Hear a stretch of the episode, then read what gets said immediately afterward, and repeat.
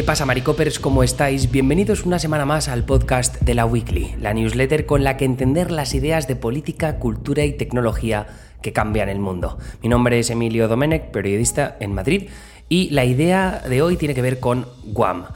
La verdad es que a lo largo de los últimos años he estado leyendo bastante acerca de los llamados territorios no incorporados de Estados Unidos y Guam siempre ha llamado mi atención, eh, aparte de por el nombre o por la bandera que tienen o por el hecho de que estén en puñetero medio del Pacífico, porque nunca he tenido tiempo de indagar demasiado en qué es lo que ocurre exactamente en este territorio no incorporado, pese a que sí que he dedicado horas y horas a estudiar los suburbs de estados como Missouri o Indiana. Entonces, ahora que por fin, junto con mis compañeros Anita Pereira y Bosco Bárcena, he podido indagar en qué pasa realmente en Guam, hemos compuesto esta newsletter que me parece que os va a resultar muy interesante. Entonces, ¿de, qué vamos a hablar hoy?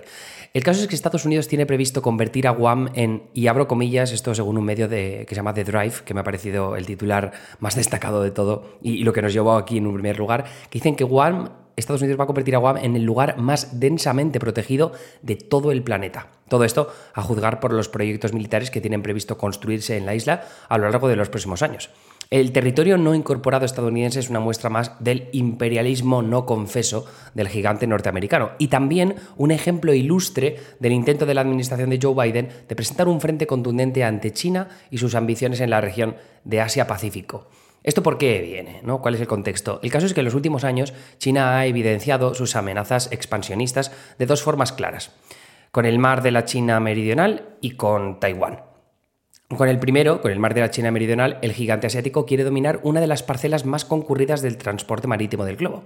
Y con el segundo, con Taiwán, Xi Jinping quiere poner punto y final a la disputa sobre la soberanía de la isla a la que se exiliaron los perdedores de la guerra civil china tras la victoria del comunismo.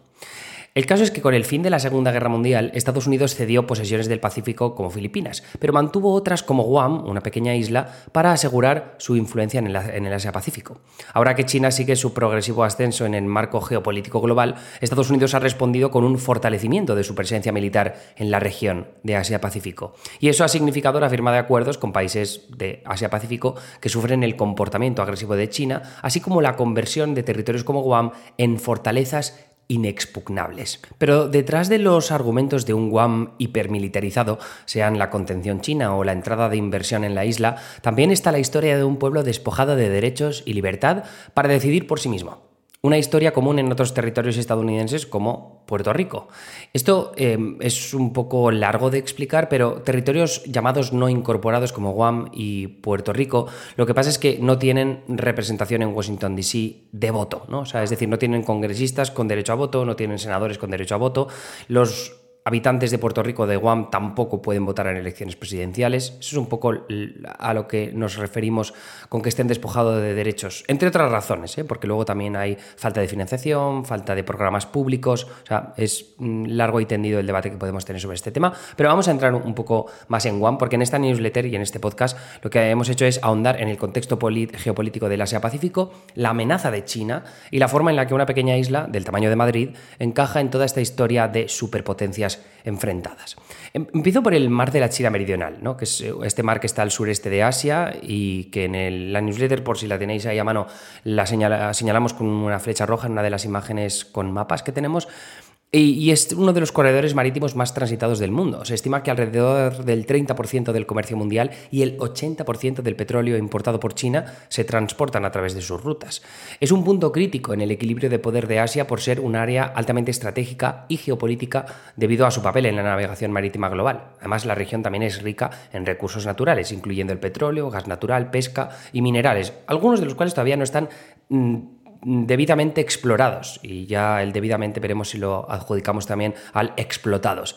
El caso es que la disputa sobre la propiedad y la explotación de estos recursos ha llevado a tensiones entre los países que rodean este área, incluidos China, Vietnam, Filipinas, Malasia, Taiwán y Brunei. Estados Unidos no tiene reclamos territoriales en esta región, pero en los últimos años se ha involucrado de forma progresiva en la defensa de los países pequeños que ven amenazada su soberanía frente a la amenaza expansionista de China. En realidad, sabemos que la historia de Estados Unidos con China va mucho más allá de las tensiones marítimas y es algo que hemos explorado en otros frentes eh, a lo largo de los últimos dos años en otras newsletters que hemos eh, escrito. Pero el, conflicto en el mar de la China Meridional es una toma de pulso geopolítica por la que Estados Unidos ha concretado alianzas multilaterales con objetivos militares para acercar a China y eso incluye a países como China, como Japón o como Corea del Sur, aunque Corea del Sur está, Japón también están más al norte. Todo con el pretexto de garantizar la libertad de navegación en esa región en concreto. Al mismo tiempo, el primer ministro Xi Jinping lleva años incrementando su agresividad retórica sobre Taiwán, una isla que su ejecutivo considera como parte de China. Pero hay más. De un lado, las incursiones militares en el espacio que el gobierno taiwanés considera como su espacio aéreo seguro, se han disparado en los últimos meses. De otro, la invasión rusa de Ucrania ha multiplicado los miedos a una posible invasión militar china en Taiwán que desate un conflicto a gran escala en la región de Asia-Pacífico. Pero la belicosidad china se ha evidenciado mejor en el mar de la China Meridional, donde existen ejemplos recientes de un comportamiento abusivo sobre sus vecinos. En los últimos meses, Filipinas es uno de los países que más ha estrechado su alianza militar con Estados Unidos. Ambos países han coordinado, de hecho, los mayores ejercicios militares conjuntos de su historia. La nación archipiélago incluso anunció planes para capacitar en defensa a los pescadores para que sean capaces de defender su territorio marítimo. Pero la tensión que se palpa con China se ve de mejor forma con las disputas marítimas que se han ido sucediendo en los últimos años. El enfrentamiento directo más reciente tuvo lugar en agosto, en el banco de arena de Ayungin a más de 998 kilómetros de la costa meridional de China continental y a menos de 200 kilómetros de la isla de Palawan, Filipinas, es decir, mucho más cerca de Filipinas que de China. Se trata de una zona de pesca lucrativa cercana al Guyot Ridbank. Por si no sabéis lo que es un Guyot, un Guyot es una montaña submarina plana o una colina aislada que se encuentra por debajo de la superficie del agua, pero que originalmente se formó como una montaña volcánica. Normalmente tiene una cima plana y está rodeado por aguas profundas. Es decir, que te puedes tirar de cabeza y no hay que tener miedo a reventarte la cabeza. El caso es que este Guyot Ridbank contiene importantes reservas de petróleo y de gas natural.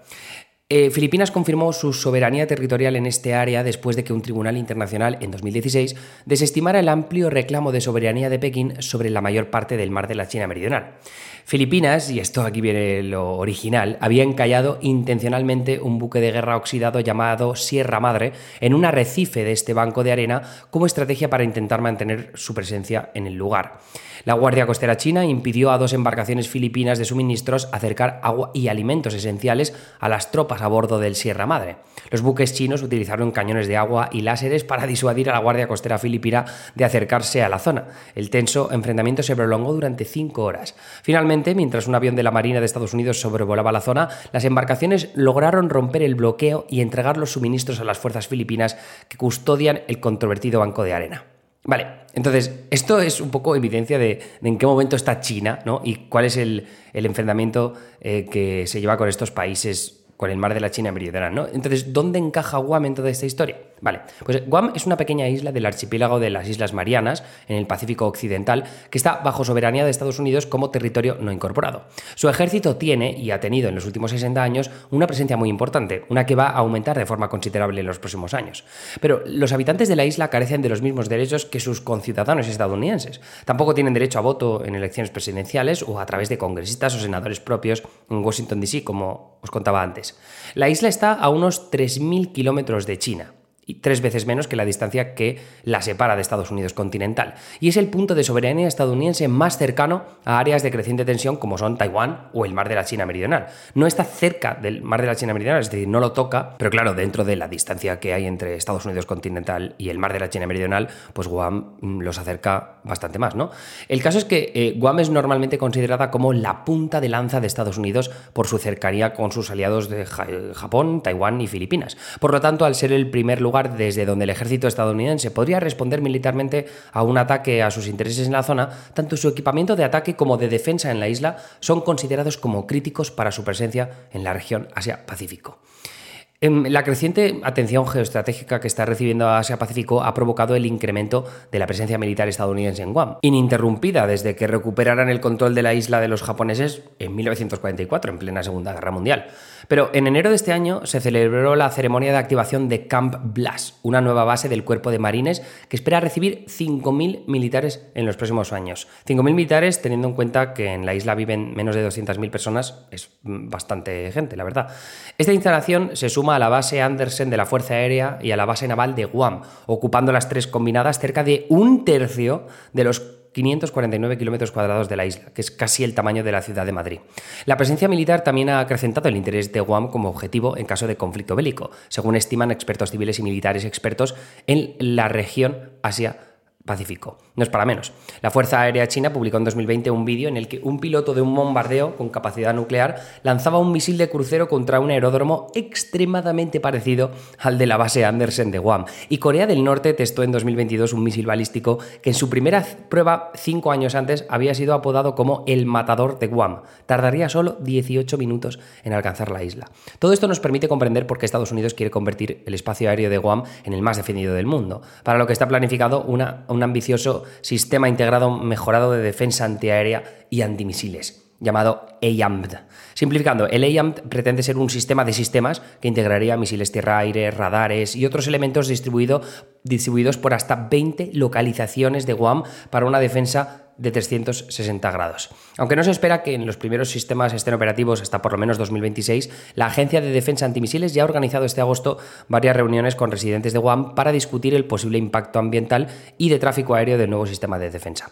Mandos militares, como el vicealmirante de la Marina John Hill, consideran que la amenaza procedente de China ha evolucionado, por lo que Estados Unidos se replantea las necesidades defensivas de la isla de Guam. En primer lugar, China posee misiles de crucero y balísticos cada vez más avanzados, así como nuevas armas hipersónicas que han elevado su capacidad ofensiva, incluyendo la nuclear. Como consecuencia de esta evolución, la capacidad defensiva del sistema actual contra misiles balísticos de la isla de Guam, el ZAD, se considera insuficiente. La isla es, con diferencia, el mayor foco de inversión militar estadounidense en la región, más de 11.000 millones de dólares en decenas de proyectos previstos para los próximos cinco años. La suma de otros proyectos en las vecinas Micronesia, las Marianas del Norte, Wake Island o Palau ni siquiera llega a los mil millones. Pero, ¿Qué hay de los civiles? Bueno, ahora mismo el personal militar y sus familias son unas 22.000 personas, mientras que la población civil está representada por 154.000. Menos de la mitad de ellos se identifican como chamorros, ¿no? que es la población nativa que primero fue colonizada hace siglos por los españoles, después por los estadounidenses, un poquito por los japoneses. Pero el salario y las ayudas que reciben los militares son muy superiores a los de los locales lo que ha encarecido los precios, especialmente en el mercado inmobiliario. Nuevas bases y destacamentos prometen disparar todavía más los costes. Hay una cosa, un párrafo que escribió eh, la periodista Sara A. Topol para The New York Times acerca de One, que por cierto es un artículo fascinante que podéis leer con el enlace que os hemos dejado en la newsletter, que dice, fuera de los centros turísticos, Guam parece un centro comercial estadounidense con esteroides militares.